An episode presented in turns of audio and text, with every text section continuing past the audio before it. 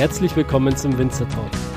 Ich bin Daniel Bayer und das ist der Podcast zur Website wein-verstehen.de.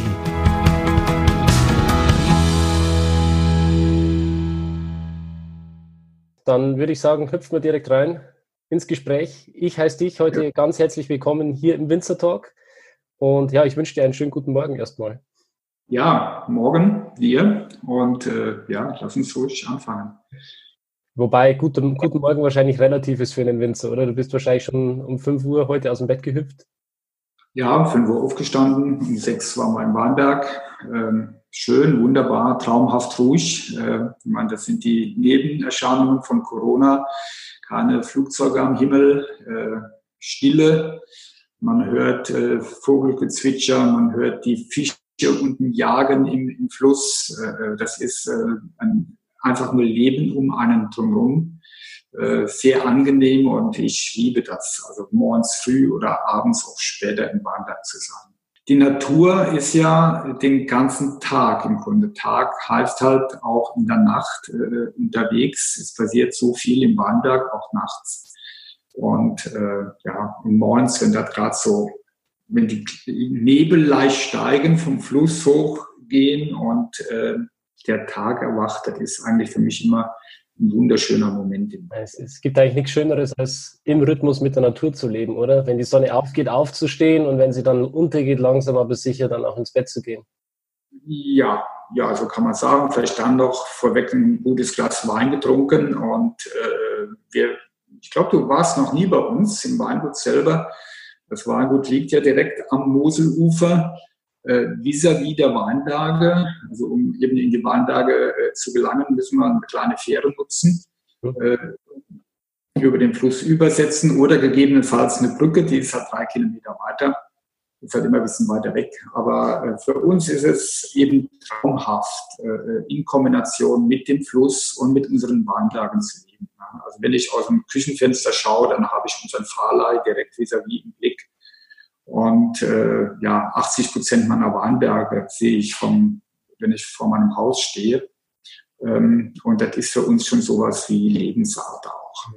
Also das ist, ähm, viele Winzer bedauern mich äh, und sagen, Mensch, du musst immer auf deine Arbeit gucken. Du siehst immer deine Arbeit, aber ähm, wir genießen das eigentlich. Wir sehen natürlich die Arbeit, aber wir sehen auch das, was getan ist. Und das ist für mich immer abends das Schöne, da zu sitzen, in den Berg zu gucken und sagen, guck mal, da haben wir heute gearbeitet, das sieht toll aus. Und da hinten müssen wir morgen vielleicht hingehen, da sieht es ein bisschen wilder aus, da sind die Triebe jetzt extrem viel gewachsen. Und äh, also wir, wir lieben das. Und das, äh, ja. Ja, ich glaube, das ist auch was, was vielen Menschen heutzutage einfach fehlt. Menschen, die ständig im Büro arbeiten, vorm Computer sitzen, Einfach, dass man am Ende des Tages wirklich mal was in der Hand hat, dass man was geschaffen hat, dass man was gemacht hat und auch das Resultat und das Ergebnis von dem sieht, was man dann eigentlich die ganze Zeit über gemacht hat. Das ist leider in der digitalen Welt geht es ein bisschen unter.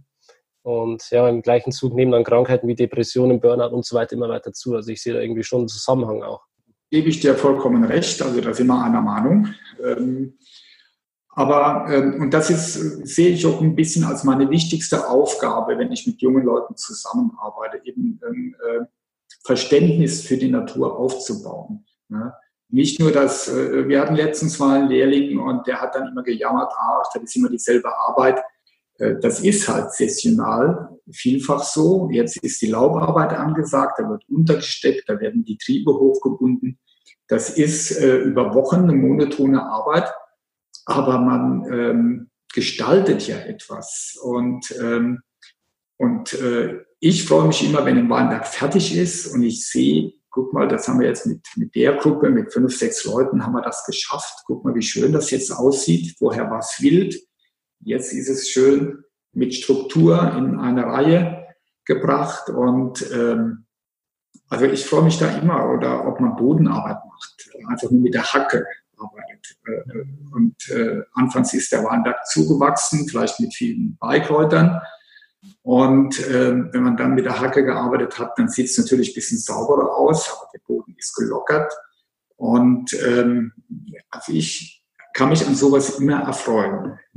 Und ähm, dann ist egal, ob das mal eine monotone Arbeit ist. Das ist ein bisschen in unserem Jahresablauf halt so vorgegeben. Im, im Winter wird geschnitten, im Frühjahr wird gebunden, im, im Sommer wird halt Laubarbeit gemacht, aber zwischendurch gibt es halt auch immer viele, viele spannende Momente. Es wird ja auch, passiert ja was im Keller, äh, äh, ja, dann steht halt Bodenarbeit an, die Lese.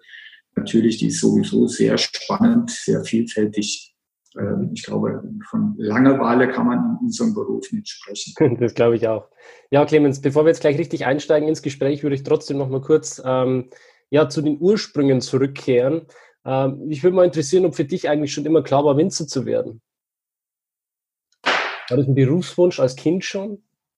Ja, da kann ich mich gar nicht mehr dran erinnern. Also irgendwo gab es für mich eigentlich nie was. Waren vielleicht, vielleicht da, vielleicht einfach mal so eine Kurzbeschreibung, wie das früher hier war. Ähm, in den 60er Jahren, als ich aufgewachsen bin, waren das alles sehr kleine Betriebe. Wir hatten in der Zeit hier im Ort mit etwa 1000 Einwohnern, äh, denke ich mal, um die 80 Haupterwerbsbetriebe. Es war im Grunde fast jeder Betrieb äh, Bergbau, wenn nicht im Vollerwerb, dann noch ein bisschen was im Nebenerwerb.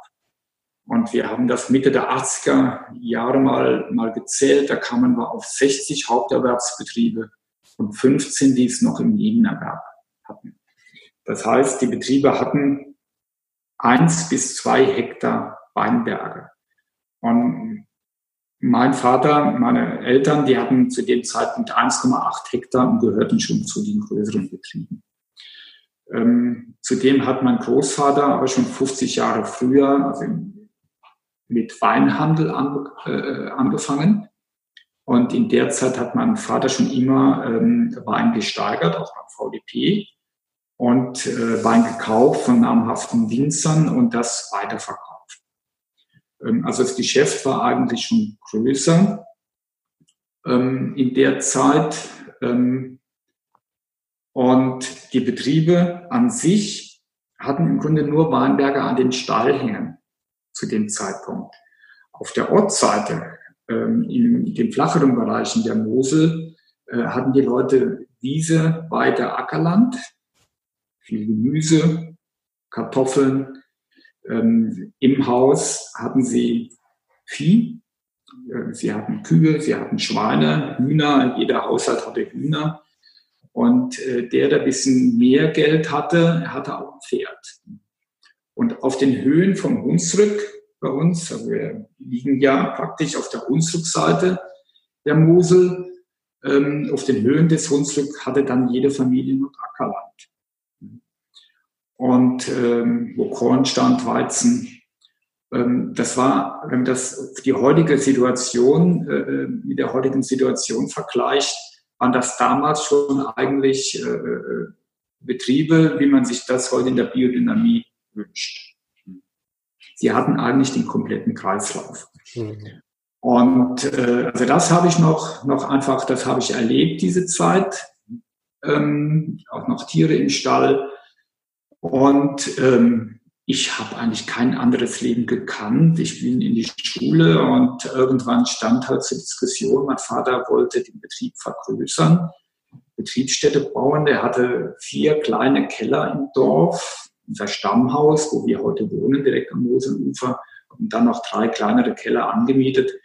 Der musste sich also schon vergrößern und er hatte eigentlich seinen Traum ähm, vollzogen. Er hat einen äh, großen Bruchstein-Gewölbekeller gebaut, der mir dann heute auch äh, praktisch perfekte Bedingungen liefert, um eben große Weine reifen zu lassen einen großen Hochsteingewölbekeller, der perfekt für Holzfuderausbau ist, für das traditionelle Mosefuder.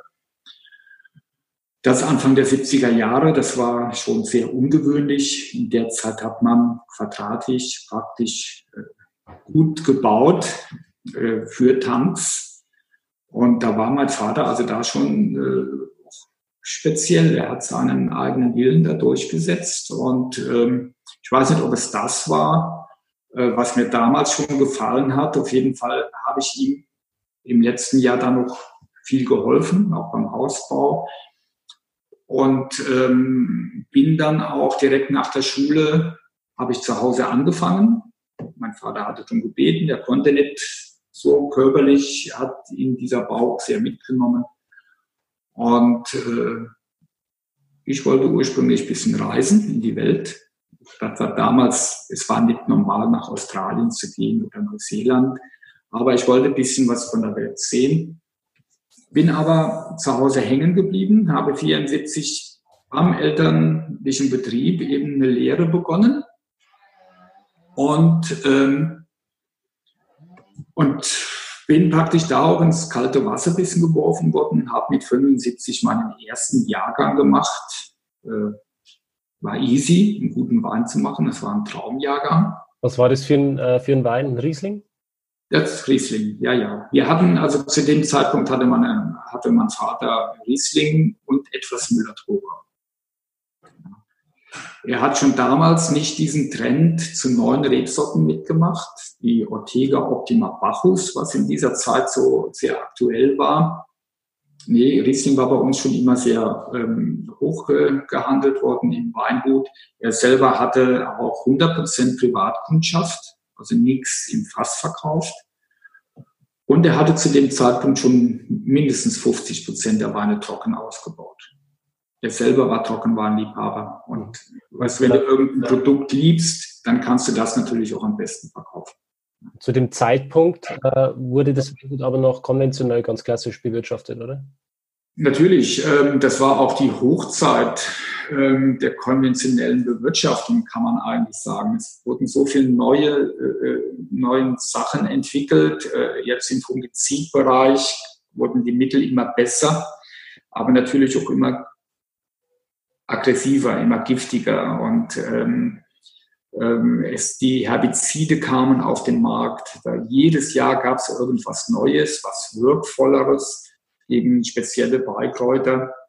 Und ähm, ja, und das war dann natürlich für mich normal, dass ich das auch genutzt habe im ersten Jahr, im zweiten Jahr, wo ich zu Hause war, wo ich in der Lehre war. Überall wurde gepredigt, das ähm, ist effektiver, das ist rationeller dass äh, du brauchst nicht so viel Bodenarbeit zu machen und ähm, es nimmt dem Stock nicht so viel weg. Hm, aber da habe ich schon relativ schnell auch gesehen, dass wenn ich das damalige Vorauflaufmittelzimmer ziehen hieß das, ich glaube, das gibt's heute gar nicht mehr. Das hat also da, das hast du auf den nackten Boden gespritzt und dann sind, äh, ist der Samen nicht aufgelaufen. Deshalb Vorauflaufmittel ähm, wenn man das ausgebracht hat, dann kamen die Würmer nach oben und sind verendet. Mhm. Ähm, habe ich gesehen, habe ich wahrgenommen und habe das auch mit dem, meinem damaligen Lehrer in der Schule dann noch diskutiert. Ähm, und die sagen, ach, das ist äh, normal oder man hat, konnte eigentlich keine richtige Erklärung geben daraufhin. War für mich unbefriedigend. Und dann habe ich halt für mich äh, entschlossen, nicht mehr zu spritzen. Das war dann schon praktisch Mitte der 70er Jahre, 76, 77. Und ähm, mein Vater hat das akzeptiert, hat gesagt, gut, dann musst du gucken, wie du das Kraut im äh, Möglichen behältst, also dass es nicht äh, dir über den Kopf wächst oder über die Reben wächst. Und äh, so habe ich die ersten Jahre krautet, sagt man hier, das Kraut also rausgezogen und hatte dann aber auch sehr schnell äh, eine rückentragbare äh, Fadenmäher, Motorsense. Heute, ich glaube, das war wirklich der Urtyp, ähm, weil ich damals gesehen habe, wie an der Autobahn wird an den Böschungen das Gras gemäht. Da habe ich gesagt, das muss doch auch im Weinberg einsetzbar sein, im Steilhang. Und dann habe ich mir so ein Ding geschafft und äh, ja, da war, die Leute haben schon geguckt, was passiert jetzt da, auch in der Zeit. Das waren so die Anfänge für mich, aber nur Herbizidverzicht. Ne? Und äh, zwei Jahre später habe ich einfach auch gemerkt, die ähm, Reben haben guten Zug, also gutes Wachstum. Und das hat wohl daran gelegen, dass einfach ein guter ähm, Humusgehalt sich gebildet hat durch viel Begrünung. Ähm, und äh, so haben wir dann die synthetischen Dünger eingespart, Mineraldünger, Kunstdünger in dem Sinne. Äh, das wurde in der Zeit auch relativ viel ausgebracht, Blaukorn und ähnliches, auch Phosphatdünger. Und äh, weil das alles auch ein bisschen gelehrt wurde von den Schulen. Und äh, das war für mich eigentlich so der nächste Schritt. Und das äh, Kuriose war natürlich, in der Zeit sprach noch niemand von Bioanbau. Es gab ja auch noch kein Internet. Es gab kaum äh, Weinpresse.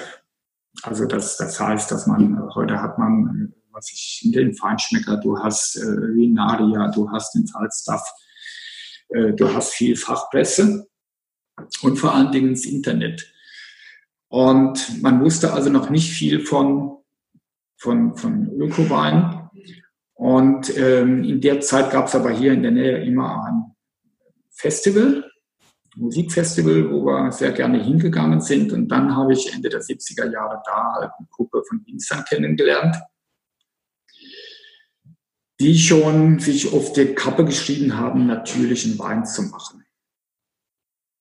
Und äh, ich weiß nicht, ob damals schon die Bezeichnung Bio gefallen ist, möglich. Mit denen habe ich mich dann zusammengeschlossen. Aus der Gruppe ist dann Eunos, der Bund ökologischer Moselwinzer, entstanden. Wir haben Reisen gemacht, Exkursionen ins Elsass, auch ein bisschen in die Schweiz, um ein bisschen mehr über diese Wirtschaftsweise zu erfahren. Und haben dann 84 eben diesen Bund ökologischer Moselwinzer gegründet, haben die ersten Richtlinien für ökologischen Weinbau gemacht in Deutschland mit acht Winzern. Aus dieser Gruppe ist dann letztendlich, kann man sagen, auch der Bundesverband ökologischer Weinbau gegründet worden in 86. Dann schon mit über 60 Betrieben. Mhm. Also da äh, ist es doch sehr schnell gewachsen. Und äh, ja, das war auch eine extrem spannende Zeit, wie man sich äh, weiterentwickelt hat, wie man diskutiert hat.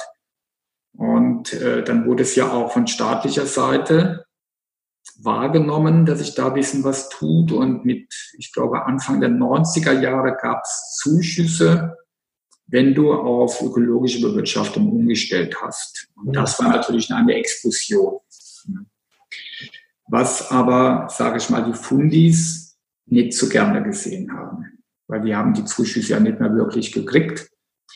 Und ähm, aber durch die Zuschüsse wurden halt auch Betriebe animiert, umzustellen, die nicht den Idealismus hatten. Also da wurde schon ein bisschen was verbessert, denke ich mir. Ähm, aber gerade so Mitte der 80er Jahre ähm, das war extrem spannend. Es gab damals ähm, schon schwefelfreie Weine auf dem Markt, äh, also Naturweine, die es hier heute in einer breiten Masse schon gibt, äh, gab es damals, ähm, das waren die Valtari-Weine, ich glaube es war 85 und 86, in der Zeit, wo gerade die Ökoverbände sich gegründet hatten und man hat den Bios dann vorgeworfen, ihr wollt Bio sein. Und hier gibt es eine Kellerei, die macht Wein ohne Schwefel und ihr benutzt immer noch Schwefel. Und dann haben wir natürlich alle, glaube ich, sehr viel rumexperimentiert. Auch, muss ich sagen, zum Teil mit katastrophalen Ergebnissen. Und ähm, lag mit Sicherheit an Unwissenheit von uns, dass man einfach so den Hintergründe noch nicht so ganz verstanden hat, wie macht man am besten Weine mit wenig Schwefel oder ganz ohne Schwefel? Wie hat man eine Stabilität, wenn man die Weine nicht filtriert? Äh, und, und kam natürlich auch dazu, dass die Jahrgänge nicht besonders groß waren in der Zeit. Wie, wie, siehst du das ganze Thema mit den Sulfiten? Ähm, glaubst du, dass das wirklich ja, Kopfschmerzen und solche Geschichten auslöst, dass es wirklich gesundheitsschädlich ist? Oder sagst du, ist eigentlich eher unbedeckt. Wird, wird, wird ja auch, auch gerade heute wieder viel drüber diskutiert, wenn man diesen Naturweine auf dem Markt sieht. Ähm, Also ich sehe Schwefel an sich nicht ähm, als ein großes Problem an, wenn man vernünftig damit umgeht. Und ähm, ich denke, wir sind damit groß geworden Mitte der 80er Jahre. Wir haben experimentiert, gar nichts einzusetzen, was zu dem Zeitpunkt furchtbar geschmeckt hat. Aber wir haben unsere Lehren draus gezogen und haben gelernt, gerade so viel einzusetzen wie unbedingt notwendig. Und so arbeiten wir im Grunde bis heute. Wir haben immer wieder Erfahrungen gemacht mit Weinen ohne Schwefel oder mit ganz wenig Schwefel. Die wir, habe ich aber zu dem Zeitpunkt immer eher nur im Keller gemacht. Ich habe sie nicht in den Verkauf gebracht. Ich habe für mich auch versucht ähm, äh, zu lernen, wie kann ich damit umgehen. Ich habe über Mazeration äh, viel diskutiert, über Mostoxidation viel gemacht.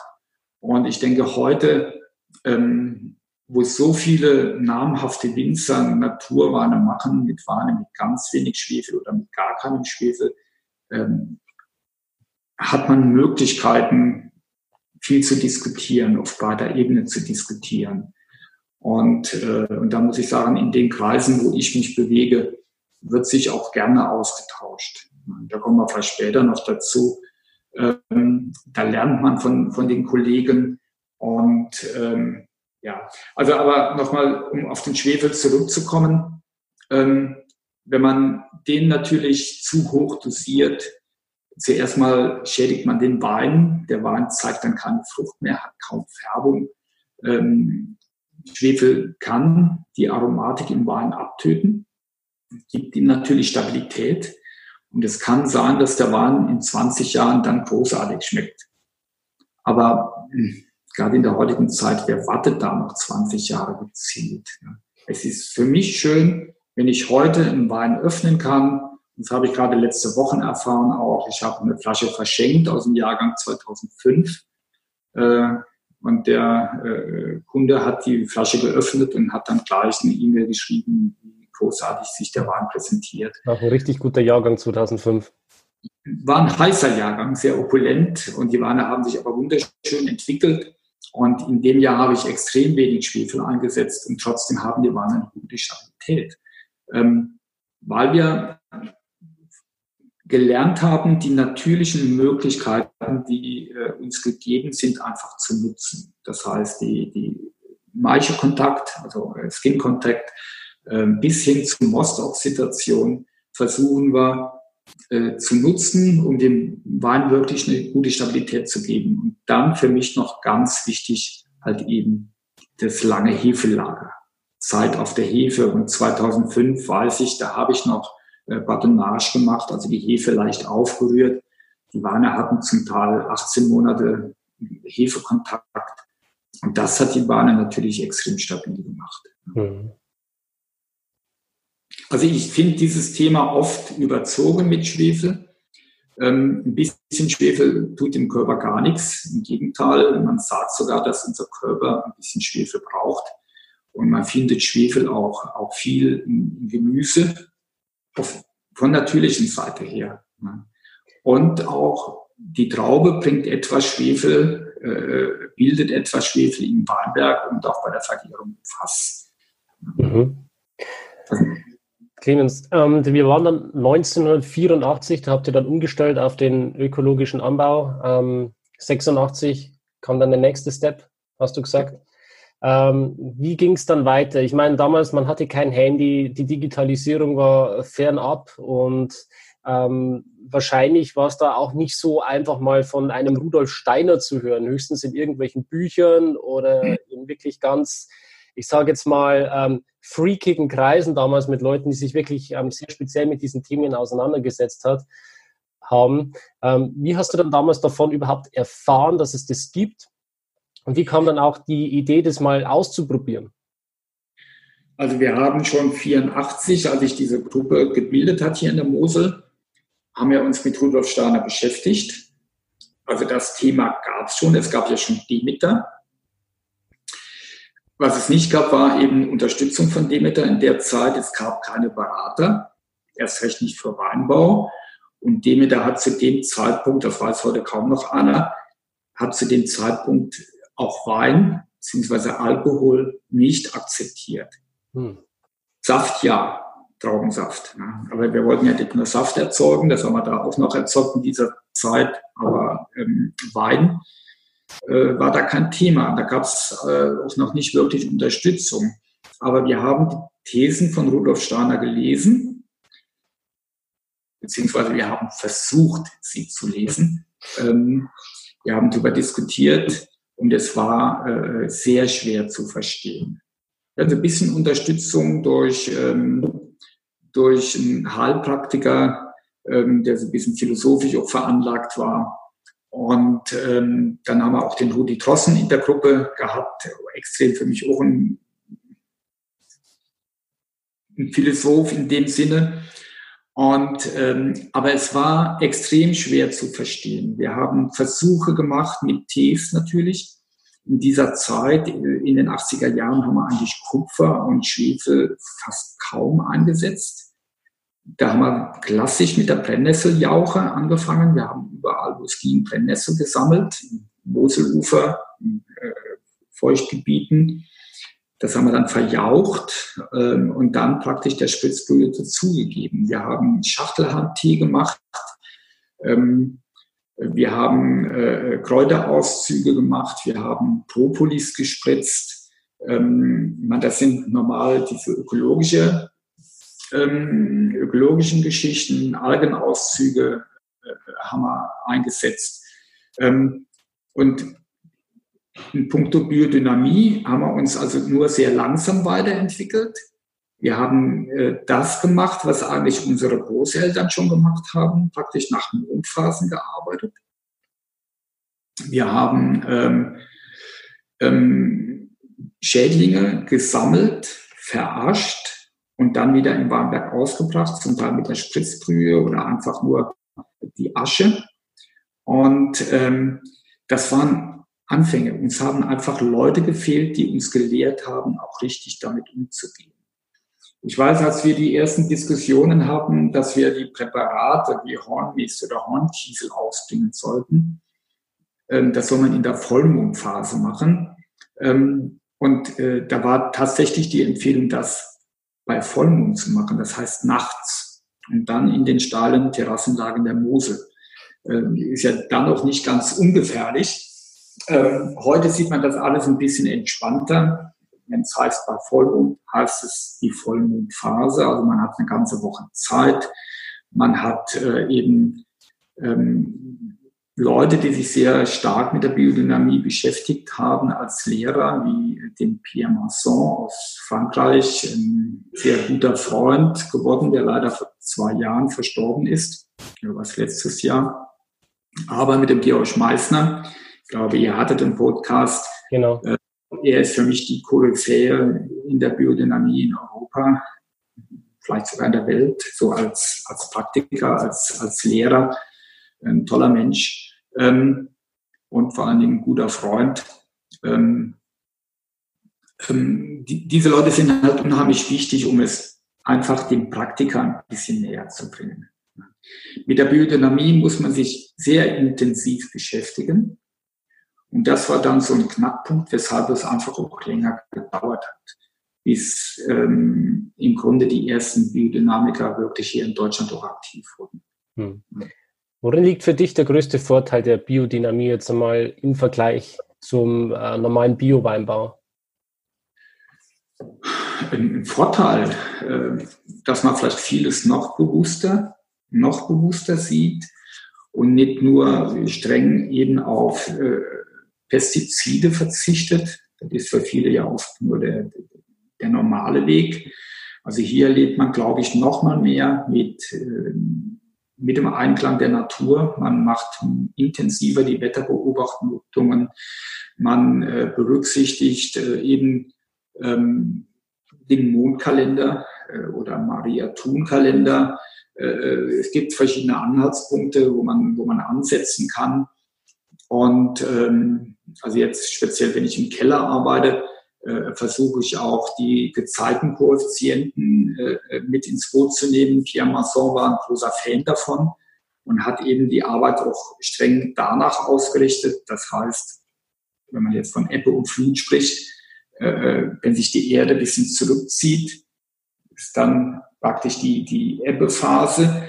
Dann äh, ähm, kann man also gut mit, äh, auch mit äh, den Präparaten arbeiten, mit Hornkiesel beispielsweise, dann nimmt die Erde das gut auf.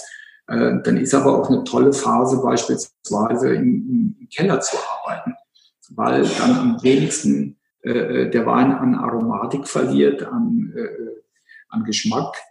Und ähm, Ja, also ich denke, das, das macht schon nochmal einen deutlichen Unterschied, ob es jetzt Vorteile sind. Mhm. Das äh, mag der normale Verkoster dann sagen. Als ihr dann damals angefangen habt, diese biodynamischen Maßnahmen auch umzusetzen, wo es dann auch für die Nachbarn und so weiter sichtbar wurde, seid ihr da am Anfang vielleicht auch ein bisschen belächelt worden? Habt ihr da Kritik bekommen? Wie seid ihr damit umgegangen? Ähm, gut, als wir angefangen haben, haben wir nur gesagt, wir da haben wir von Biodynamie noch, auch noch gar nicht gesprochen. Wir haben die Maßnahmen äh, im, im Grunde praktiziert. Das war bisschen die Zugabe zum ökologischen Anbau. Ähm, aber natürlich war es für die Kollegen äh, ein großer Kontrast, plötzlich wieder Weinberge in der Mitte zu haben, wo natürliche Bewuchs war. Ähm, wir haben in den Anfangszeiten auch Einsaaten gemacht im Steilhang. Ähm, wir selber haben das relativ zügig sein gelassen. Es war für mich eigentlich auch nicht normal, Kräuter in Weinberg einzubringen, die dort nicht heimisch sind. Hm. So habe ich natürlichen Bewuchs zugelassen und äh, kann heute sagen, dass wir in der glücklichen Situation sind, wirklich einen starken Besatz an Kräutern im Weinberg zu haben. Wir haben noch etwa äh, viereinhalb, fünf Hektar Terrassenlagen, reine Handarbeitsweinberge ähm, mit dem schönsten Besatz eben an diesen Kräutern, ähm, die sich alle selbstständig äh, angesiedelt haben. Da ist viel Ringelblume, auch eine Heilpflanze. Wir haben äh, Zitronenmelisse, wir haben Baldrian da stehen. Und alles hat sich selbstständig gepflanzt. Ne? Und vor allen Dingen im Moment einen Teppich an der wilden Walderdbeere, wunderschöne Aromatik im Weinberg.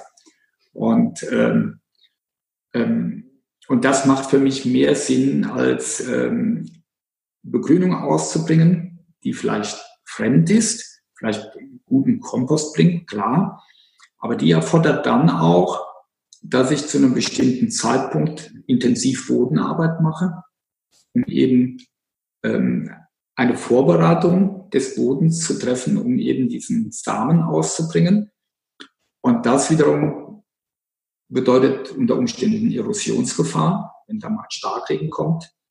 Und holen wir jetzt mal dieses Frühjahr, vorausgesetzt wir hätten säen wollen, hätten wir Bodenarbeit im März, April gemacht. Da war es noch nötig. Später war es zu trocken.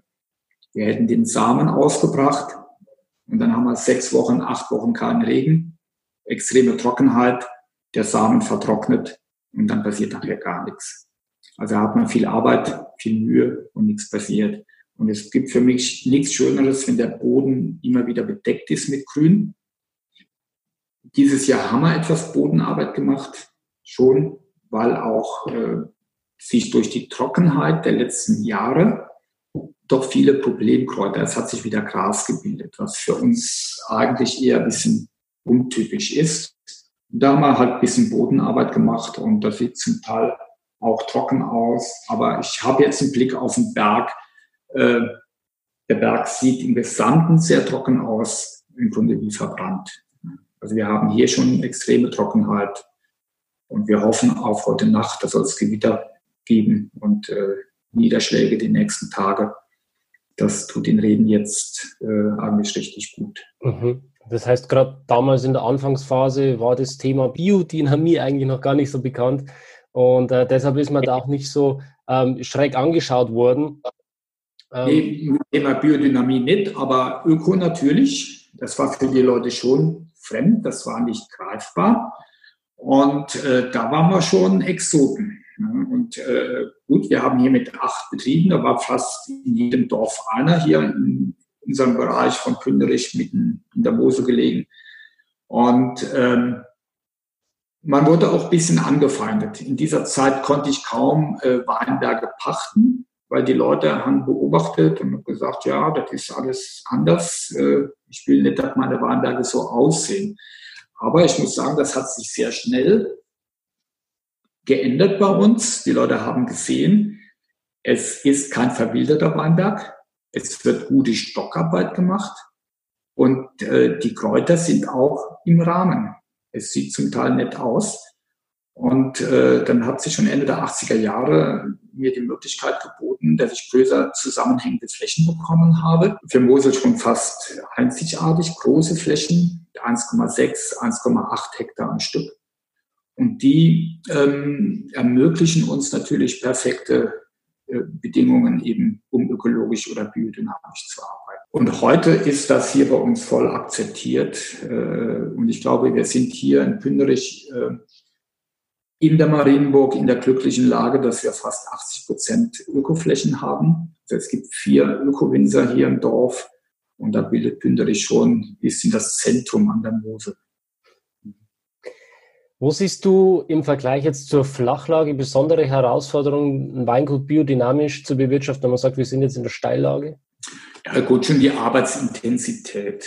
Ja, wir können halt äh, nur bedingt mit Maschinen arbeiten am Seilzug. Ähm, die Präparate, die wir ausbringen, das machen wir nur bei Hand.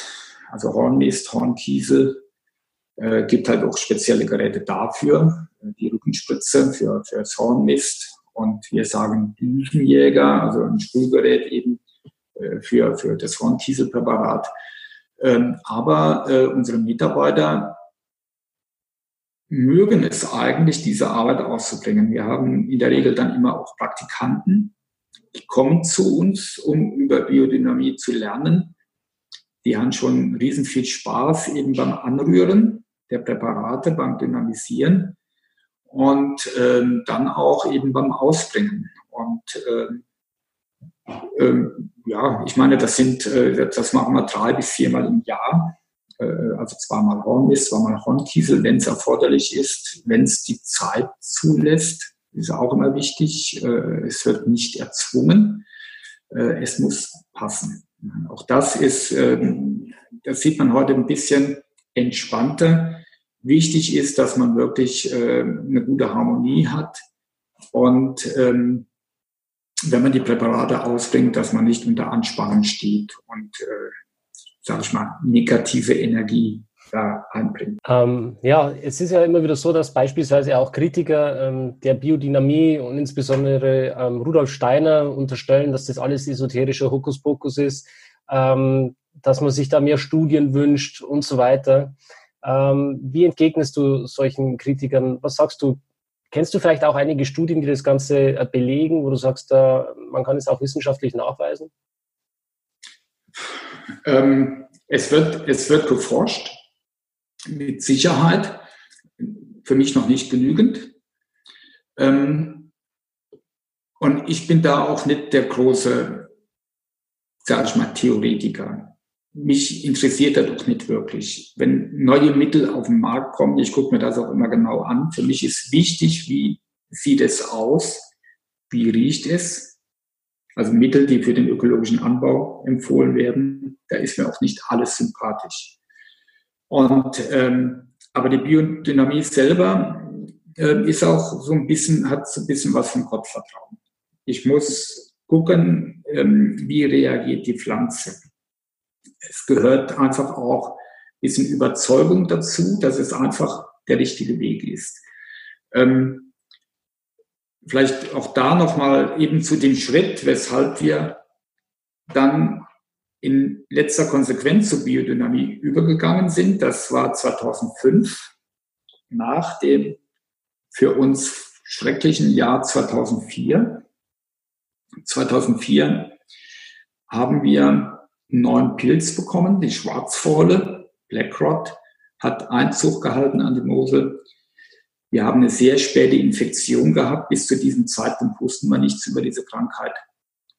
Ähm, und Ende August sind 30 bis 40 Prozent unserer Reben befallen worden von dieser Schwarzfohle.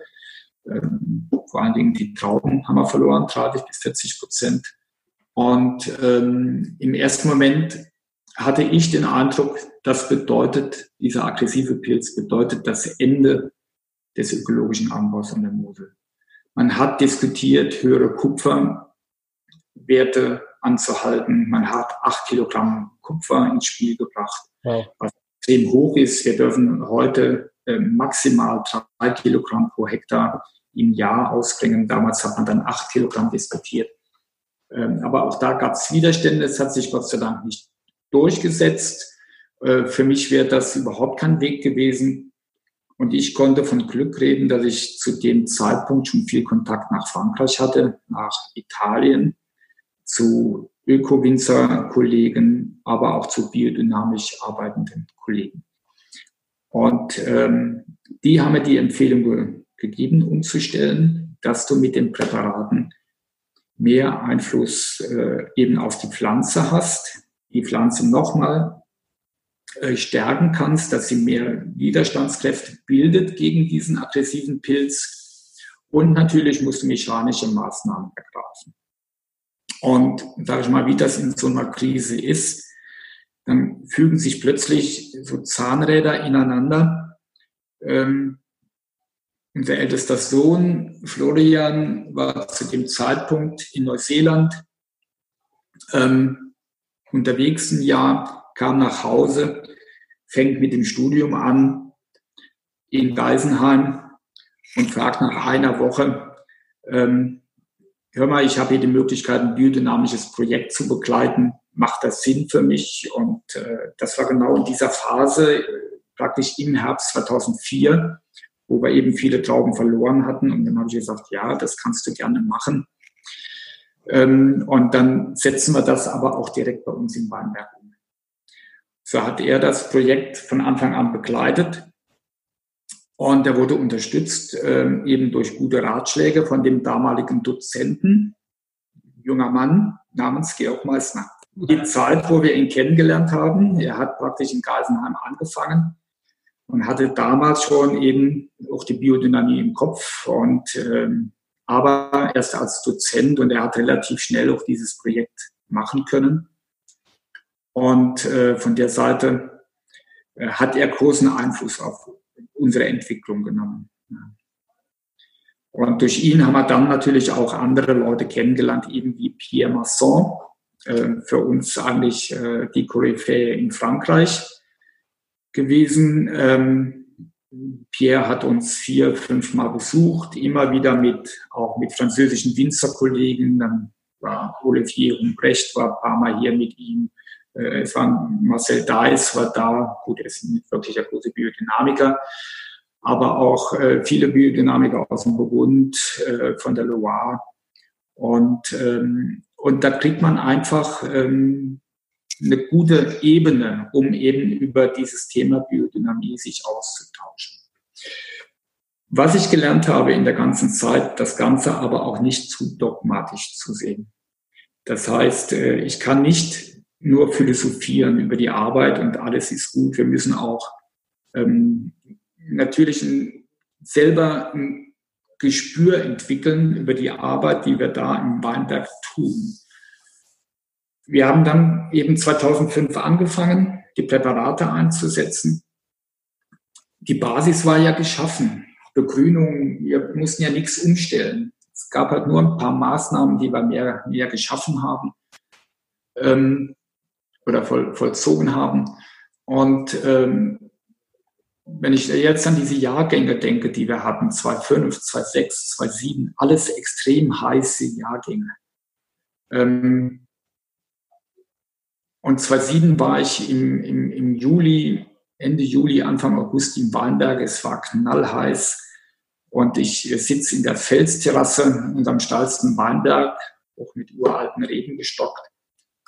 Und ähm, gucke die Weinberge so von oben an und habe eine wahnsinnige Vitalität auch gesehen. Vitalität der Reben, sattes Grün, trotz der Trockenheit, die da war. Ähm, wo ich äh, und, und sitzt praktisch auch auf dem heißen Stein, auf Felsen. Du hast so eine Energie im Boden gespürt äh, und, und seitdem ist dieser Ort für mich auch so, so magisch. Kraftort. Und ähm, ja, und, und, und da habe ich schon ges gespürt, jetzt passiert was im Boden. Das war im Vorfeld eigentlich, hatte ich nie so dieses Empfinden. Ich denke, ähm, da ist natürlich im Weinberg was gewachsen aber auch letztendlich in mir was gewachsen, dass man, äh, äh dass beides zusammenwächst. Mhm. Und ähm, ja, und man, da muss ich nochmal sagen, es war auch ein toller Job, den mein Sohn damals gemacht hat im, im, im Weinberg selber. Das, ich hatte zu dem Zeitpunkt nicht mehr Zeit und Muße, mich intensiv mit der Biodynamie zu beschäftigen. Man muss viel lesen. Man muss viel diskutieren. Und das hatten die Jungs natürlich im Studium perfekt. Und gerade mit so einem Lehrmeister wie dem ja, ich, ich finde das klasse, gerade äh, das, was du gerade nochmal gesagt hast, dass quasi nicht nur äh, der Weinberg sich weiterentwickelt hat, sondern auch du dich selbst. Und äh, vielleicht ist genau das der Punkt, wo viele, ich sag mal, konventionelle Winzer, aber auch andere Winzer einfach mal stehen bleiben und sich gar nicht mehr hinterfragen, sondern einfach nur jedes Jahr eigentlich ja, einen neuen Jahrgang machen. Aber halt ähm, dieses Prinzip der wirklichen Nachhaltigkeit, das jetzt der Georg Meissner das letzte Mal mir auch nochmal erklärt hat, eigentlich vernachlässigen. Also der Georg Meissner, der sagt, bei einer normalen Nachhaltigkeit, so wie es die meisten Menschen verstehen, machen es die Leute so, sie bewirtschaften den Boden und geben ihn der Natur so zurück, wie sie ihn bekommen haben, ohne ihn quasi schlechter zu machen. Aber er sagt, ein richtig guter Winzer versucht eigentlich den Boden, wenn er ihn kriegt, noch besser zu machen. Ja. Und das ist ein richtig guter Ansatz. Ähm, und das, da ist natürlich Biodynamie, Bio, ich kriege das Wort heute nicht, ich stelle es raus, Biodynamie, eine wirklich tolle Geschichte als Tool, um als Werkzeug das dann zu benutzen. Ja, ähm, es, es ist einfach so. Man hat natürlich, gerade wenn ich jetzt so von meinen Anfangszeiten gesprochen habe, äh, hat man viel zerstört am Boden. Ich glaube, die Bodenstruktur war früher extrem gut man hat natürlich äh, eben auch nur ohne, ohne, ohne Fungizide nur äh, wirklich wenige gute Jahrgänge gehabt. Man hat viele äh, Missernten gehabt, ähm, oft kaum was geerntet. Damals war es den Leuten nicht unbedingt wichtig. Wenn die mal einen guten Jahrgang hatten, haben die ein paar Jahre davon gelebt.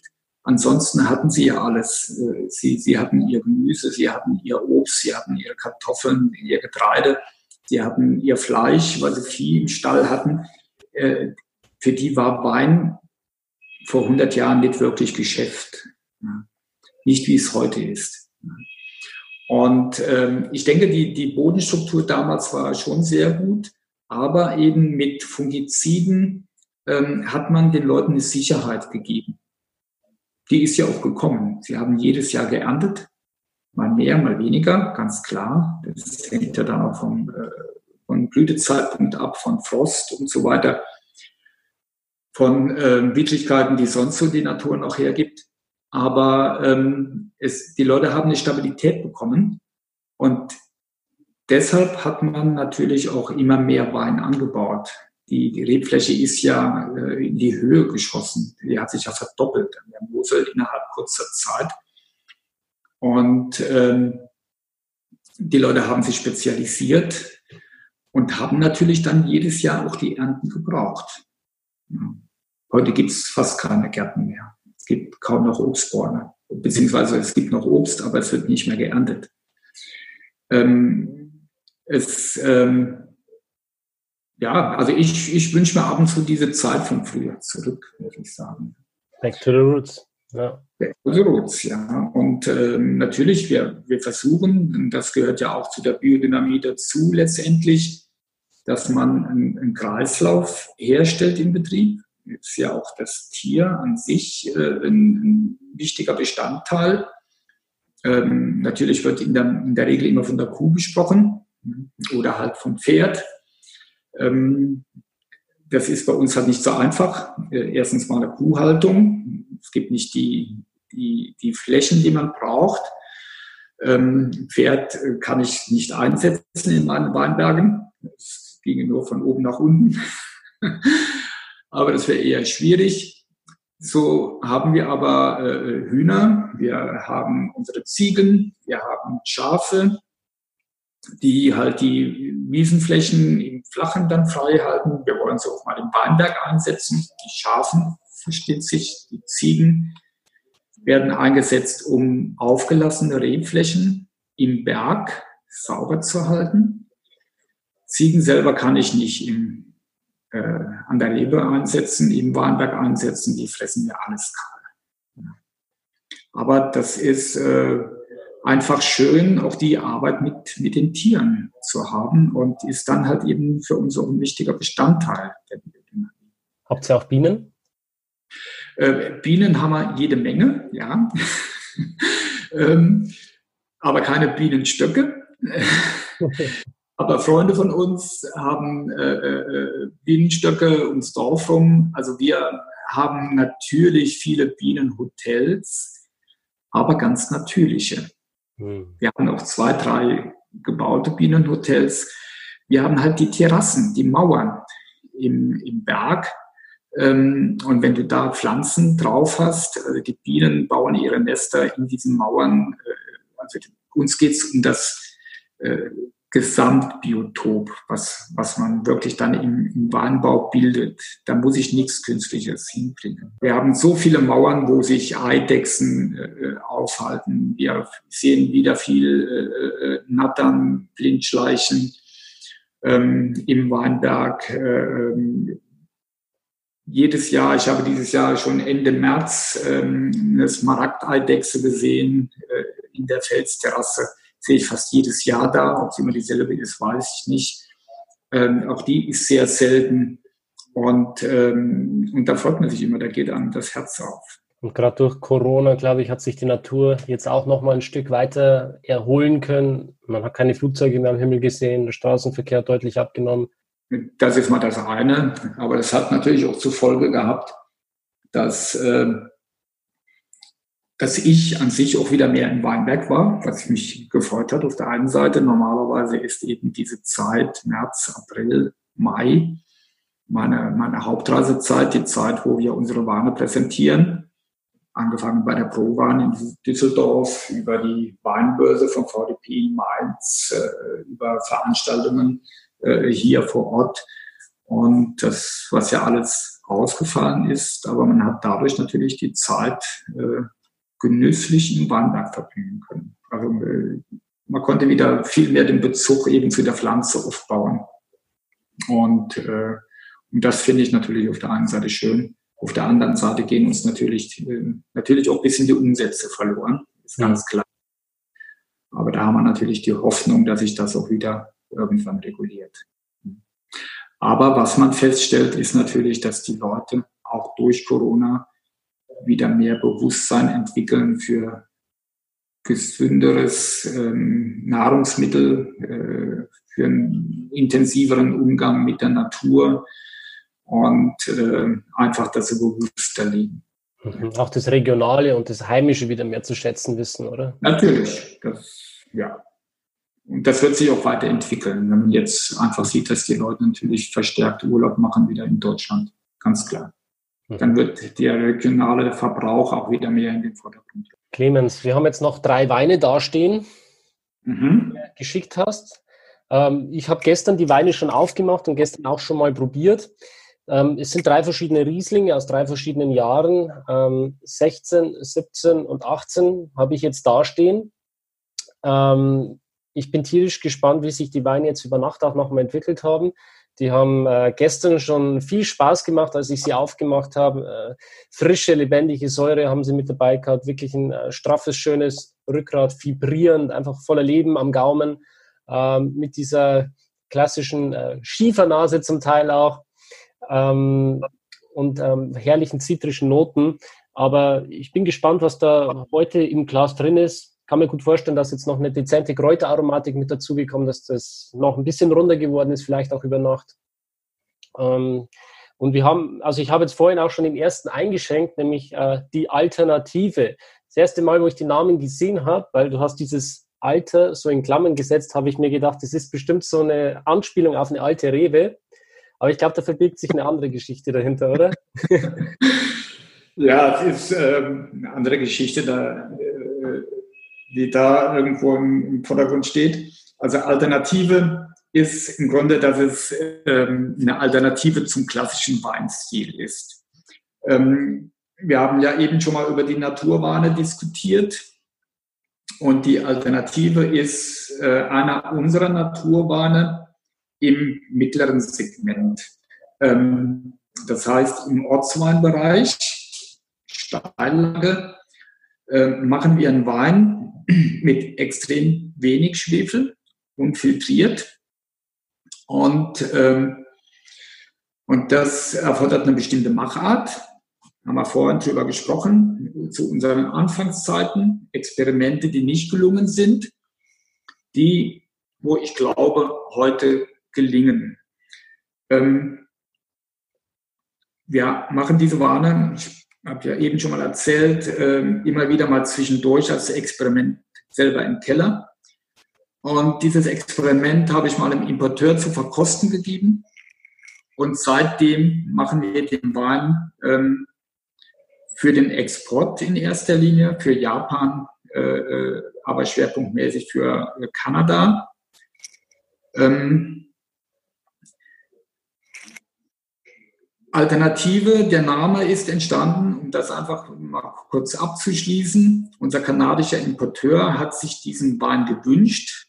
Normal hatten wir ihn nur in Basis gemacht als LS für Low Sulfur. Und ähm, er hat sich dann ein bisschen höhere Qualität gewünscht und hat sich den Namen gewünscht, Native. Urwüchsig, natürlich. Mhm. Ähm, das habe ich mir gedacht, ja. Im Englischen. Und da habe ich gesagt, hm, wenn ich das jetzt aber auch für den Deutschen zugänglich mache, ähm, viele können sich unter Native nicht wirklich was vorstellen. Ich habe gleich kapiert, aber ich habe falsch gedeutet mit Alter. Ja, dass man es als Alternative sieht äh, zu dem herkömmlichen Stil. Und äh, eigentlich hat der Wahn äh, da schon ein bisschen für Furore gesorgt. Und ähm, gut, kommen wir mal auf die Machart. Ähm, um einen Wahn wie die Alternative zu machen, machen wir eine extrem lange Mazeration. Also in dem Falle fast 60 Stunden. Und um das machen zu können, brauche ich absolut gesunde Trauben. Am besten auch mit einer wirklich kompakten Beerenhaut. Weil das ist das große Problem des Riesling, ähm, wenn ich solche Weine machen möchte. Bin ich immer so ein bisschen im Zwiespalt. Wenn die Traube richtig reif ist, ist die Beerenhaut auch schon relativ dünn bei der Riesling-Traube. Hier wird dann in der ersten Woche der Ernte machen wir eine Selektion von wirklich gesunden Trauben mit einer festen Beerenhaut und äh, da ist die, die, der Zuckergehalt noch nicht mal so extrem hoch, dreht sich so um die 80, 82, 83 Grad Öchsle. Die Trauben werden leicht angequetscht, dass eben Saft austreten kann und dann eben auf den Saft auf der Maische 60 Stunden stehen lassen. Anschließend äh, mit einer nomadischen Presse gepresst über 15 Stunden Jetzt ist dann eigentlich schon, äh, wenn das steht? Nee, nee, nee, nee. Das ist jetzt ist nicht mit Orange zu vergleichen. Es gärt nicht. Hier werden die Trauben morgens früh geerntet. Das ist meistens im Oktober, dann ist es morgens schon sehr kühl und dann passiert auch noch nichts. Es wird nicht mit Kühlung nachgeholfen, ist gar nicht erforderlich. Also wir ernten diese Trauben dann, wenn es morgens ein bisschen kühler ist. Und äh, in der Regel, also wenn es mal leicht angehen würde, wäre es, glaube ich, auch kein Problem. Das machen wir auch bei den Orangewanen. Die vergehren auf der Maische. Also hier wird dann praktisch abgepresst über 15 Stunden nur mit ganz wenig Druck.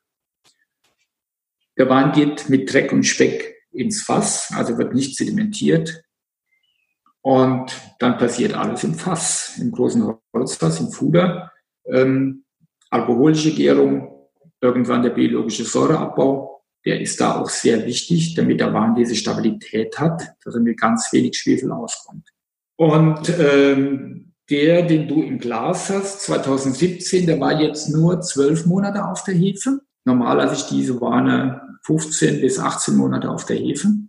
Die Hefe gibt dem Wein auch extrem viel Stabilität, Komplexität, aber auch und eine gute Harmonie. Aber 2018 gab es einfach so viel Wein, wir haben jedes Fass gebraucht und dann haben wir diesen Wein praktisch äh, mitten in der Warnlese dann auf die Flasche gebracht und äh, haben ihm dann noch ein bisschen Zeit ähm, auf der Flasche gegeben. Heute präsentiert er sich äh, sehr schön, immer noch sehr lebendig und ähm, ich bin sicher, wo du die Flasche gestern geöffnet hattest, hatte man sehr viel Kohlensäure auch im Duft, sehr viel natürliche CO2. Das habe ich auch gemerkt, wie ich heute den Korken wieder rausgezogen habe. Jetzt ja. nochmal geploppt. Ja, da passiert nichts in der Flasche. Das ist immer so eine, Mutmaßung, die man hat, dass der Wein vielleicht äh, nachgeboren hat oder dass irgendwas passiert. Aber du musst dir einfach vorstellen, der Wein wurde nicht bewegt. Und wenn er auf der natürlichen Hefe liegt, auch wenn er keinen Schwefel hat, ähm, das ist das äh, Beste, um den Wein auch frisch zu halten. Man, äh, die Hefe bindet die natürliche CO2 und äh, das kommt natürlich mit in die Flaschen. Und auch wenn etwas Hefe in der Flasche ist, hält das die Weine relativ frisch. Und, äh, und für mich immer ein Riesenspaß, ähm, so eine Flasche zu öffnen. Man hat dieses erfrischende, ähm, leicht astringente und dann kommt hinten raus so dieser Zug der Mineralität, der Salzigkeit, beißt ja auch richtig so im Gaumen. Das ist nicht die Säure. Dieser Wein hat tatsächlich durch den biologischen Säureabbau relativ wenig Säure, aber wirkt frisch, animierend und ist restlos trocken. Hm. Und schmeckt richtig gut nach Apfel am Gaumen. Ja. Sehr straight. Das kam, das kommt natürlich durch die Mazeration. Ein starkes Tanningerüst. Das ist, auch das ist wichtig, um dem Wein auch ein gutes Alterungspotenzial zu geben. Mhm. Ja, man, man spürt das, wenn man den äh, Wein am Mund hat, wirklich auch haptisch diese Struktur, die der Wein mitbringt. Ähm, ja, schon fast so, als würde man wirklich einen Apfel auch essen, jetzt nicht nur, nicht nur trinken. So, ich weiß nicht, wie ich das beschreiben soll. Aber ich glaube, du weißt, was ich meine. Ja, und das ist, wenn du den Wein jetzt so hast, also wenn ich da abends eine Flasche öffne und will den auch entweder am Abend ausschenken oder trinken die Flasche, dann dekantiere ich den Wein. Aber nicht sturzdekantieren, sondern sehr sanft. Und dann schwenke ich die Karaffe etwas, dass der Wein ein bisschen Oberfläche hat. Nicht stark schütteln, schön soft schwenken. Und dann öffnet sich der Wein ganz langsam. Und dann ist natürlich ein großes Glas für mich extrem wichtig. Wie lange kann ich den Wein jetzt im Kühlschrank aufbewahren, wenn ich sage, ich probiere jeden Tag so ein äh, Schlückchen? Probier es aus. also wir haben ihn zum Teil sechs, sieben Tage im, im Temperierschrank stehen, nicht im Kühlschrank. Dann so bei 8, 9 Grad Temperatur. Und es gibt Leute, die mögen ihn dann eigentlich noch lieber, als wenn er frisch ist. Hm. Ja. Ich habe vorhin gesagt, ähm, wir setzen hier wenig Schwefel ein der Schwefel kommt hier praktisch einen Tag vor der Abfüllung wird dazugegeben. Und wir sprechen da von drei bis vier Milligramm im Liter. Und das ist eigentlich nichts. Und hier kommt wieder ein bisschen die Biodynamie oder die Hymnopathie ins Spiel. Man gibt dem Wein mit wenig Schwefel im Grunde die Information, dass man die Oxidation letztendlich nicht haben möchte. Und da ist wenig Schwefel genauso effektiv wie etwas mehr Schwefel. Wenn man jetzt von einem normalen Wein spricht, ich meine, auch unsere normalen Weine äh, sind so im, im freien Schwefelbereich, so um die äh, zwischen 10 und 20. Je höher die Qualität, wenn es mal reifer ist, auch mal 30 äh, Milligramm im Liter. Mhm. Ähm, du hast auch gesagt, der Wein ist unfiltriert. Ähm, wie funktioniert das? Ist der Wein dann auch äh, automatisch vegan? Der Wein wird ja sowieso nicht geschönt. Vegan hat ja eben mit im, im, in der Weinberatung nur mit der Weinberatung zu tun, ob man äh, tierische Schönungsmittel einsetzt, wie beispielsweise Hausenblase von, von, von, vom Fisch gewonnen. Ähm, diese Schönungen machen wir seit 84 nicht mehr, gar keine Schönung. Und von der Seite sind unsere Weine schon immer vegan. Ihr habt aber jetzt kein vegan äh, Label mit drauf auf dem Wein, oder? Nee, das machen wir, machen wir nicht drauf. Ähm, wenn man das macht, dann brauche ich wieder eine Zertifizierung, aber vegan kann man nicht tatsächlich untersuchen. Das ist, äh, ich finde dieses Label eigentlich, äh, ja, muss ich nicht haben. Ja, aber ist gut zu wissen, auch für die Verbraucher nochmal. manche Leute interessieren sich immer dafür, ist der Wein vegan, ist es nicht. Und ja, man kann es, also wie gesagt, ähm, ja, wir haben das für einen bestimmten Markt gebraucht und dann habe ich äh, ins Labor gebracht und habe gesagt, ja, sagt er, hast du geschönt, hast du nicht geschönt? Ich kann ja nicht untersuchen, ob du jetzt da ein natürliches Schönungsmittel gemacht hast, was du da gemacht hast. Und darum geht's ja im Grunde. Es bleibt ja auch beim Schönungsmittel nichts im Wein zurück, normalerweise, was man feststellen kann. Diese Schönungsmittel sind nicht schädlich. Wir setzen sie aus Überzeugung nicht ein, weil ich sage, mit jeder Maßnahme, wo ich dem Wein etwas wegnehme, etwas Negatives wegnehme, nehme ich auch was Positives weg. Für uns ist die Vorgabe, eine sehr gute Arbeit im Weinberg zu machen. Das heißt auch sehr selektiv zu lesen. Das heißt, dass jede schlechte Traube rauskommt. Jede negative Fäulnis muss entfernt werden. Die positive Fäulnis kommt für die Süßweine. Aber auch die werden nicht geschönt. Botrytis. Botrytis. Ähm, und wenn man dort eine saubere Arbeit macht, kann man auf äh, jegliche Schönung verzichten. Wenn mir jetzt ein Wein geschmacklich mal nicht gefällt, dann kann ich ihn auch schönen. Da gibt es eben das englische Wort Fining. Ne? Also man kann den Wein auch schöner machen. Ne? Äh, dafür haben wir ein ganz natürliches Schönungsmittel und das ist die Hefe, die im Fass zurückbleibt. Ja, und wenn ich so etwas habe, dass ein Wein beispielsweise ein bisschen diese malolaktische Note hat im Wein, die entsteht, wenn der Wein einen biologischen Säureabbau macht, muss nicht entstehen, kann aber entstehen. Und wenn das mal da ist, gebe ich diesem Gebinde etwas von einer Hefe dazu, die mir sehr gut gefallen hat, die ich vorher selektioniert habe. Die Hefe setzt sich ja am Fassboden ab, sedimentiert sich und wenn ich den Wein abziehe von der Hefe, kann ich diese Hefe auch ablaufen lassen im Fass. Und die rühre ich dann in dieses Fass ein, mache im Grunde mehrfach dann Bottomage. Und das ist für mich der natürlichste Schönungseffekt, den man haben kann. Mhm. Und hat mit diesem klassischen Begriff Schönung, wie man das heute verwendet, gar nichts zu tun. Ich das habe ich ich glaube, wir haben es noch gar nicht erwähnt, oder? Aber eure Weine sind ja zu 100 Prozent auch spontan vergoren. Ja, ja, ja. Das ist für uns auch von Anfang an gegeben und ich bin auch da, ähm, muss ich ehrlich sagen, muss ich meinem Vater dankbar sein. Äh, auch diese Reinzugtiefen haben in den 70er Jahren Einzug gehalten. Jeder hat gesagt, du kriegst reintönigere Weine und so weiter und so fort. Du, du kriegst äh, hier, hast äh, das Aroma des weißen Weinbergs für sich intensiv drin, wenn du diese Hefe nimmst. Der andere hat mehr so die kräutrigen Aromen. Und hier hast du mehr tropische Früchte im Geschmack, wenn du Hefen oder auch Enzyme einsetzt. Mein Vater hat nie auf äh, Hefen ähm, zurückgegriffen.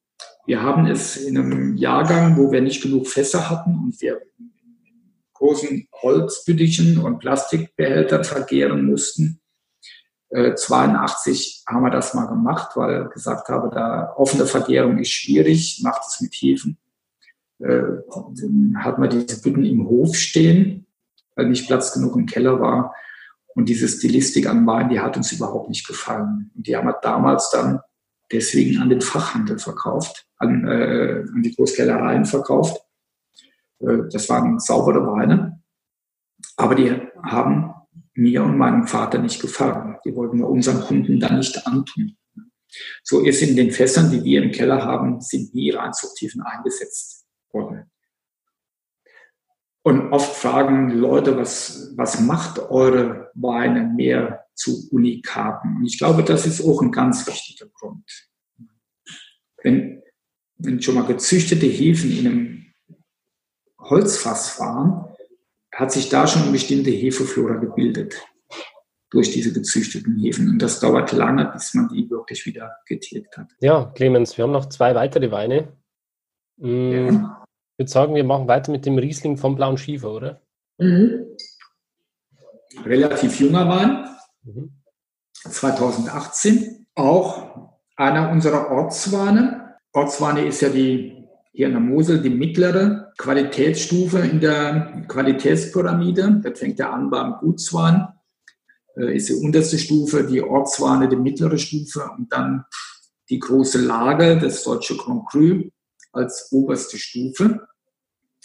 Und da müsste ich normalerweise unsere Weine als Pünderischer Riesling äh, verkaufen. Steht auch drauf, aber klar auf der Rückseite. Weil man mit Ort eben den Herkunftsort meint. Aber für mich ist der Ort, wo eben der Wein herkommt, der Boden. Und wir haben hier in der Lage Marienburg die Besonderheit, dass wir auf engem Standort drei unterschiedliche Schieferformationen vorfinden. Überwiegend tut der graue Schiefer mit 60 Prozent, 30 Prozent haben wir auf rotem Schiefer stehend und nur 10 Prozent auf blauem Schiefer. Devonschiefer, oder? Der blaue. Wie bitte? Devonschiefer, oder? Devonschiefer, ja. Das ist der härteste Schiefer, den wir haben. Ähm, ist auch der älteste Schiefer im Erdzeitalter. Man sagt 440 Millionen Jahre alt. Sehr hart und auch etwas ölig im, im, im Gesamten. Ähm, der Devonschiefer wird auch eben für die Dachandeckungen verwendet, hier bei uns. Das ist der Naturschiefer, der auf den Dächern ist. Ähm, eben weil er so hart ist, ähm, kommt aber heute eher aus Spanien. Ist der Abbau einfacher, die Arbeitskräfte billiger. aber mir ist ja viel lieber, er bleibt bei uns im, im Weinberg. Und ähm, ja, wie gesagt, sehr hart. Und hier haben natürlich die Reben extrem harte Arbeit zu verrichten, um eben in diesen Boden einzudringen. Hier haben wir an, als Bodenauflage, man spricht vom Verwitterungsschiefer, gerade mal 25, 30 Zentimeter Auflage. Und dann kommt harter Felsen. Da hat man oft gar keine Idee, wie die Pflanze wirklich da eindringt. Aber sie tut es. Ne? Und äh, hier haben wir gerade in den, im blauen Schieferbereich in der Lage Fahrlei äh, unsere ältesten Reben stehen. Das älteste Stück ist 110 Jahre alt und äh, bringt immer noch schöne gleichmäßige Erträge. Nicht hoch, aber kontinuierlich um die 30 Hektoliter. Toplage immer sehr prägnant, ähm, sehr mineralisch. Man spürt also hier auch schon die Salzigkeit. Ich verwende dieses Wort ungerne. Aber wenn, dann hier im äh, blauen Schiefer. Hier haben wir den 2018er Jahrgang. 18 war natürlich ein bisschen opulenteres Jahr. Eigentlich mal ein Traumjahr für den Winzer. Gute Erntemenge. Extrem hohe Qualität spiegelt sich natürlich auch ein bisschen am Alkohol wieder. Also hier in dem Moment 12,5 Volumenprozent, oder? 13. 13 schon, ja. Mhm. Und, ähm, aber schön ist, dass man den Alkohol nicht wahrnimmt in der Form, ist also geschmacklich nicht präsent, schön eingebunden. Ähm, der Wein hat so sieben, acht Monate vergoren, lag dann noch ein bisschen auf der Hefe und wurde im November 2019 gefüllt, also praktisch nach 13 Monaten auf der Hefe. Wie viel Restzucker hat er jetzt noch? Der hat um die 5 Gramm verbliebenen Restzucker. Ja, ja und das, äh, zusammen ergibt es wirklich ein schönes, rundes, harmonisches Bild, sehr ausgewogener ja. Wein. Und wie du schon sagst, den Alkohol, den schmeckt man wirklich nicht. Ja, ja. und kriegt hinten raus eben durch diese, auch, auch da findet man eine leichte Bitternis. Ist für viele Leute vielleicht im ersten Moment ähm, ungewohnt.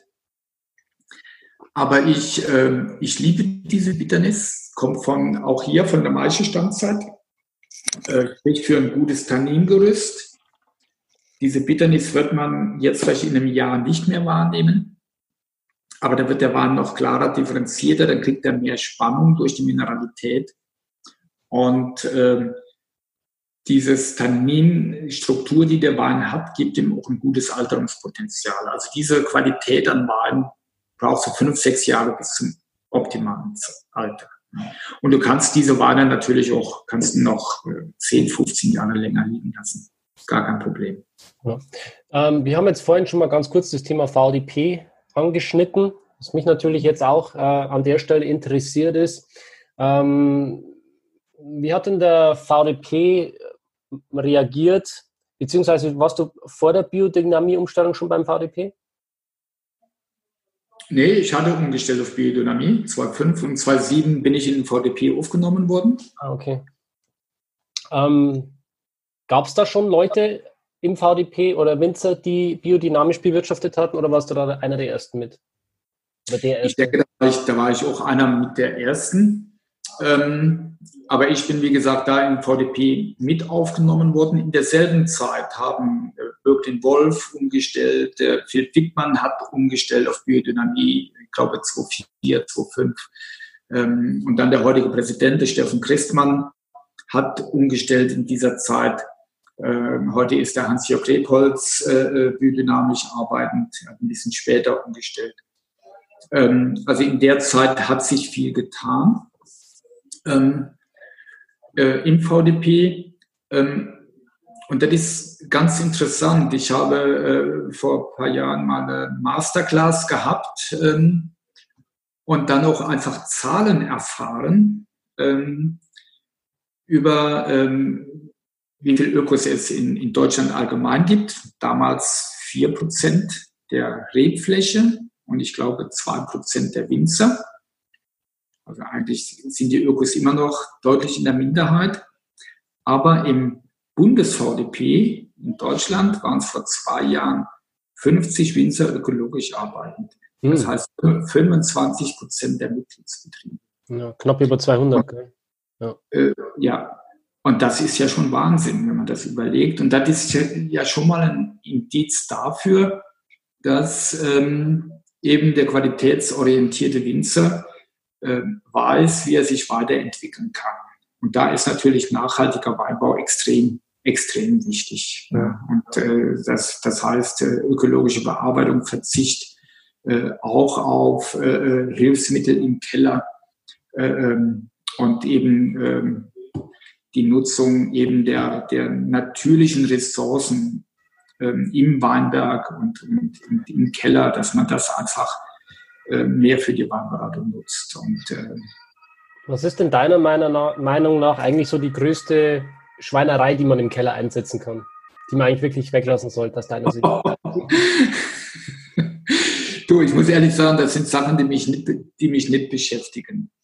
Aber wenn ich, wenn ich höre, ähm, gut, dass man natürlich ähm, den, den Weinen eben äh, Wasser entzieht, die Konzentration im Wein, dass man versucht, äh, mehr ähm, Inhaltsstoffe rauszufiltrieren, die den Wein nach vorne bringen. Das heute, wo wir natürlich eigentlich lieber weniger Alkohol haben im Wein, als, als zu viel, wo man die letzten Jahrgänge, die ja doch wieder immer am Limit sind vom Alkohol, äh, ist das Thema, glaube ich, schnell vom Eis. Im VDP wird es auch äh, untersagt, eben ähm, einzusetzen.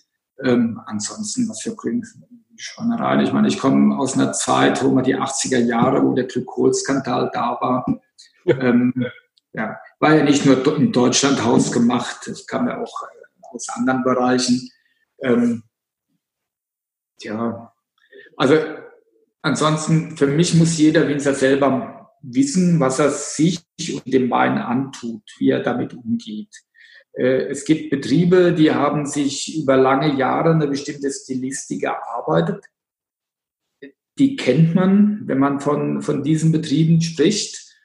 Und, ähm, und die Leute, und das finde ich dann auch gut, die stehen auch dazu, zu ihrer Stilistik. Und hin, hin und wieder ist es für mich hochinteressant, auch diese Weine zu probieren. Das, heißt nicht, dass ich diese Weine verteufle. Also die Weine schmecken oft sehr gut. Auch da schmeckt man Mineralität. Ob jetzt Reinzuchthefe vergorene Weine äh, eingesetzt wurden oder äh, holen wir äh, Winzer, die mehr Schwefel einsetzen. Äh, auch, auch das sind, entstehen nachher tolle Weine draus.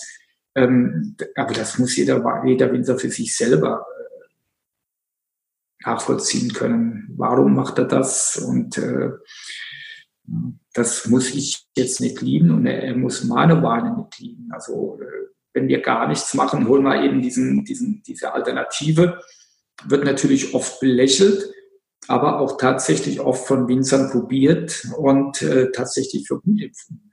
Mhm. Es gibt in diesem Naturweinbereich natürlich auch viel, viel Schlechtes. Ne? Von der Seite kann ich nicht sagen, das ist das Nonplusultra. Mhm.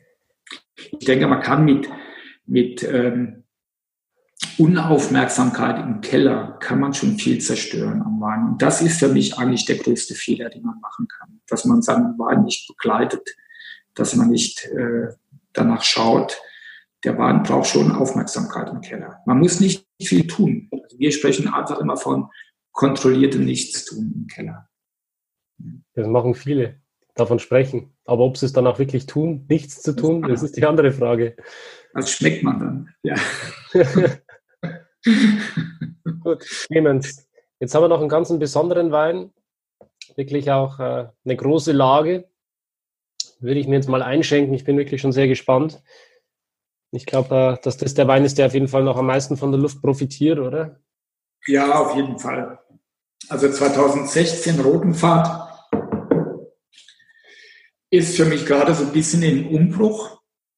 Ähm, ich wüsste nicht, dass ich jetzt bei uns hier zu Hause diese Ware gerne öffne, weil ich den Eindruck habe, dass sie schon ein bisschen verschlossen sind. Ähm, ich favorisiere im Moment 2014, der öffnet sich gerade sehr schön. Aber 2016, nichtsdestotrotz, ist ein großer Jahrgang für mich. Ähm, war auch kein einfacher Jahrgang. Es war ein Jahrgang, wo viel Peronospora aufgetreten ist, also falscher Mehltau. Hat auch den konventionellen Winzern viele Probleme gemacht. Wir waren in dem Jahr sehr gut unterwegs mit unserer Laubarbeit, also die auch jetzt in dieser Phase.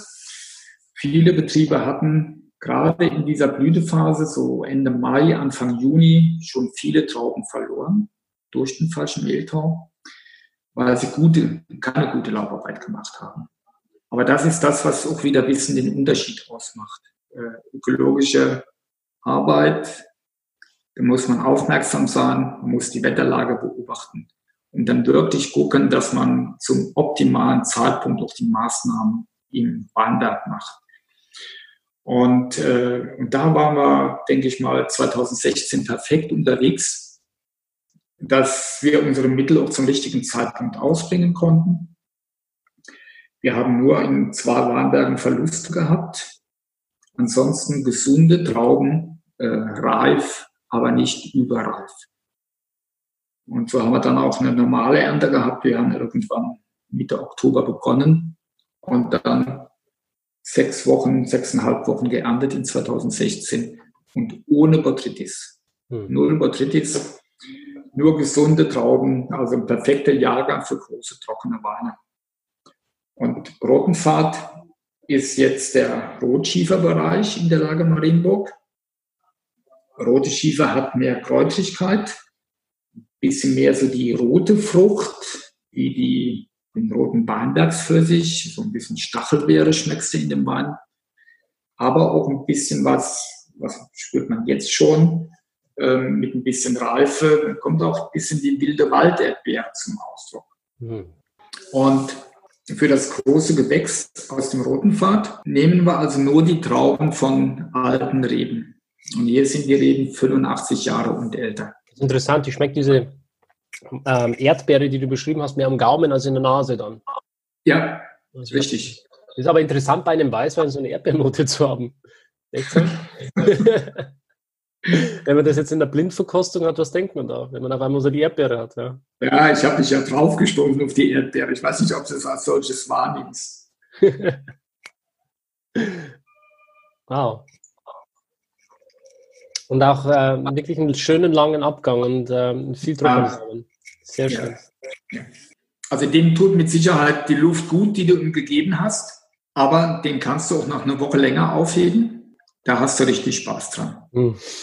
Das habe ich jetzt auch schon, aber ich ja. werde es auf jeden Fall machen ja. und den Wein weiter beobachten. Ja, gefällt ja. mir richtig, richtig gut. Also wir haben diese Weine hin und wieder zwei Wochen wirklich in der ähm, Temperierschrank und geben sie unseren Gästen zum Probieren. Und oft, wenn ich nur eine kleine Neige drin habe, mache ich eine zweite Flasche auf, eine neue Flasche und gebe ihn einfach mal im Vergleich, ohne dass der Gast weiß, was er da probiert und fragt dann, welcher Wein schmeckt dir denn besser?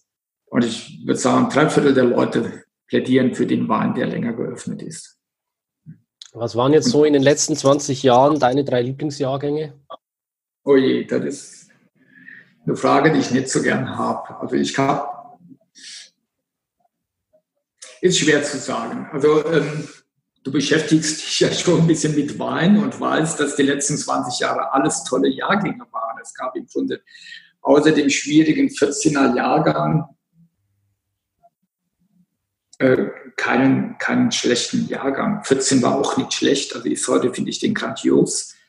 Ähm, aber hervorheben möchte ich 2007. War für uns richtig ein toller Jahrgang, nicht nur weil wir seitdem im VDP sind. Ähm, tolle trockene Warne und die Spitze waren die edelsüßen Warne. Ähm, dann ist 2010 einer meiner Lieblingsjahrgänge. Ähm, extrem hohe Säure, auch für trockene Warne und auch für Süßwarne. Und dann wird es schwierig. 15 ist großartig, 17 ist großartig, 19 äh, wird großartig. Ähm, ja, und 18, wie gesagt, äh, da gab es Menge und äh, auch tolle Qualität. Aber ich liebe immer dieses Spiel mit der Säure.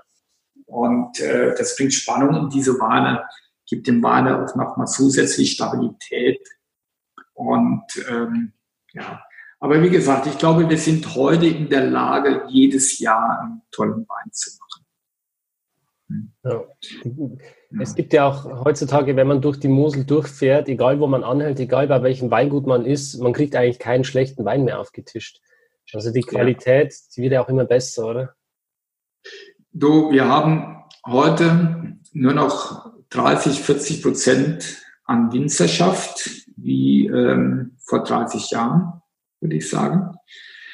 Also weniger Winzer. Und die jungen Winzer, die lernen ja alle, die studieren Weinbau. Die wissen, denke ich mal, wie man gute Weine machen kann. Die sammeln Erfahrungen in aller Welt. Heute haben die jungen Leute Möglichkeiten, in die Welt zu gehen, Praktikas zu machen. Ähm, so haben wir immer Praktikanten im Weingut. Ähm, es sind uns oft die liebsten Mitarbeiter, weil sie einfach einen, einen Wissensdurst haben, wollen viel erfahren, machen die Arbeit mit Leidenschaft. Und genauso ist das, wenn, wenn junge Leute aus Deutschland ins Ausland gehen, gerade deutsche Praktikanten, deutsche Studenten finden in jedem Weingut Arbeit, weil man weiß, ähm, da wird eine gute Qualität ge geboten. Und ähm, und das lernen die Leute, setzen, setzen die, die, die jungen Leute natürlich in ihren Weingütern um, was sie weltweit lernen. Und das ist, äh, ist großartig. Von der Seite wird mir nicht bange um die Mosel. Wir haben ähm, auch 30 Prozent der Rebfläche verloren. Also wir hatten mal 14.500 Hektar an der Mosel, heute haben wir noch 9.700, glaube ich. Ähm, und das ist wieder ein gesund schrumpfen würde ich sagen, am Prozess. Es gab äh, vielfach auch äh, Massenwahne. Ähm, heute ähm, finden die Leute wieder zum Riesling zurück, bin ich der Überzeugung, weil sie erfahren, dass Riesling überall in der Welt große Anerkennung äh, hat und jederzeit äh, Renaissance hat auch. Und ähm, ja, und gerade Mosel, Mosel ist Exportweltmeister, also man kennt Mosel überall in der Welt.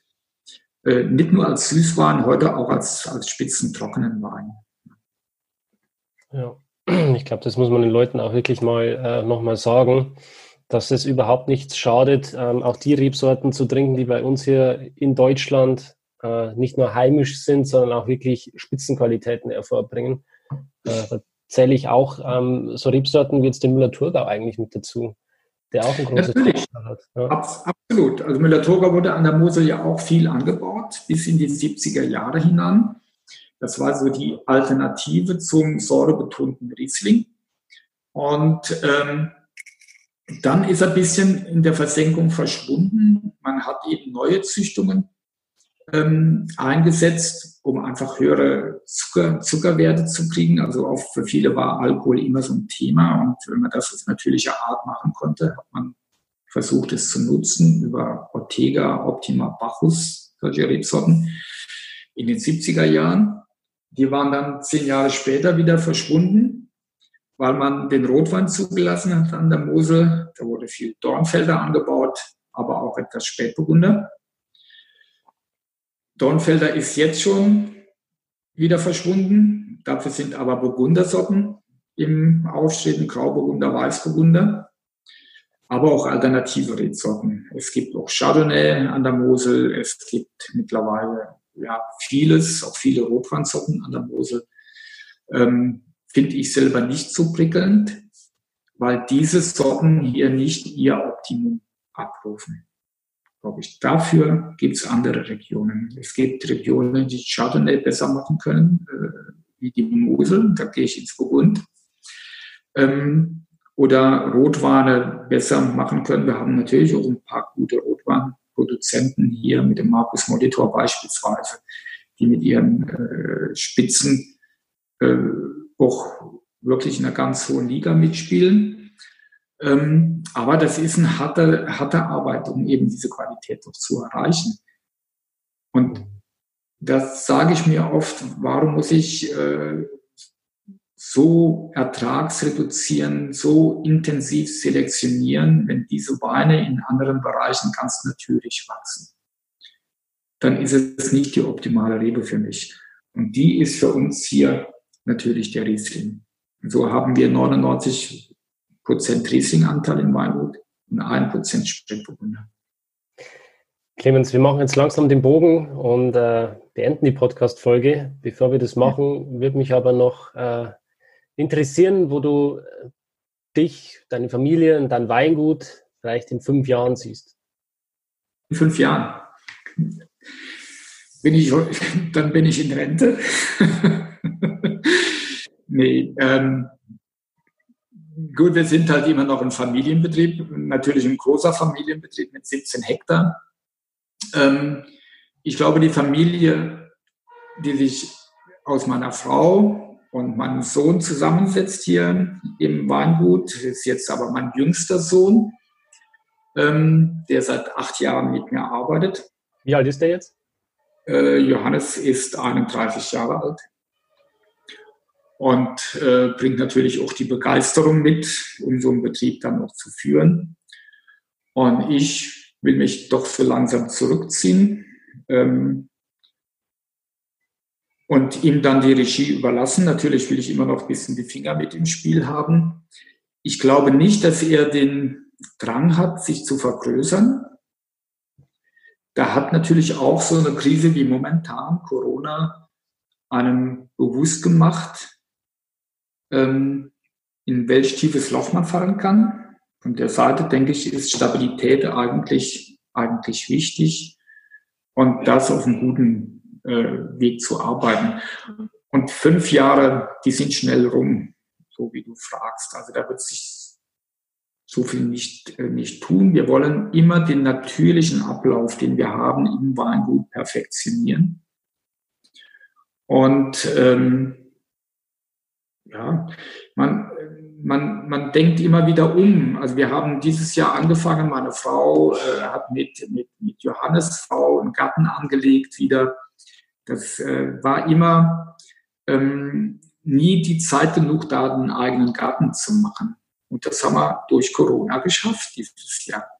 Also hat alles Negative auch was Positives. Und das ist schön, dass man wieder mehr an die Selbstversorgung denkt und ähm, back to the roots normalerweise. Das ist die Vorgehensweise. Der Betrieb wird sich ansonsten, äh, wir wollen nicht mehr wachsen, wir wollen optimieren.